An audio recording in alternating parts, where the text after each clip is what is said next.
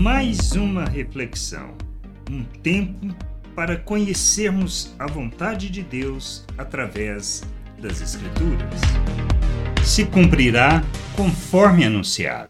Tudo que está relacionado nas Escrituras que o Senhor transmitiu a seus santos se cumprirão.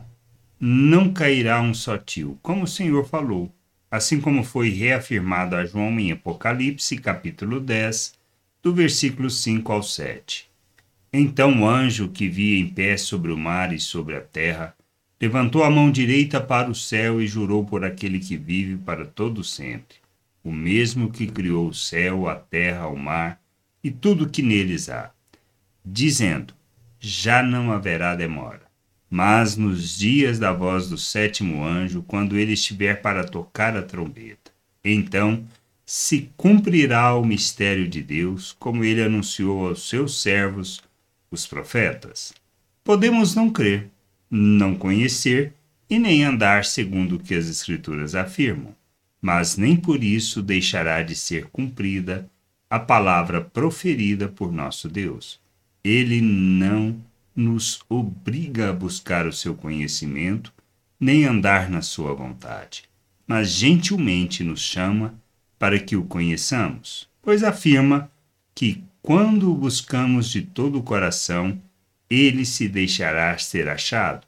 Não podemos fazer esta busca de qualquer maneira, mas fundamentados na Sua palavra, para que creiamos e assim nos submetamos à Sua vontade, andando segundo o que Ele, que Ele nos ensina, o que ela fala sobre a Sua vontade, pois são as palavras do Senhor que produz fé em nós.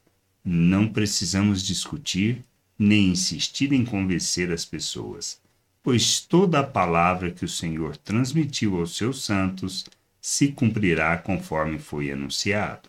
Esta é a certeza que devemos ter, e é nesta palavra revelada e transmitida aos seus santos que devemos observar que haja em nós o entendimento, a compreensão e que possamos andar. Andar buscando de todo o coração o conhecimento, o entendimento, para que a gente possa não só andar de forma atenta, mas saber que o Senhor irá fazer. Graça e paz sobre a tua vida. Amém. Gostou da reflexão? Compartilhe. Não deixe de ler as Escrituras medite para poder crescer no conhecimento e vontade de nosso Deus e nosso Pai, para que, conhecendo o Senhor, possa o revelar ao mundo.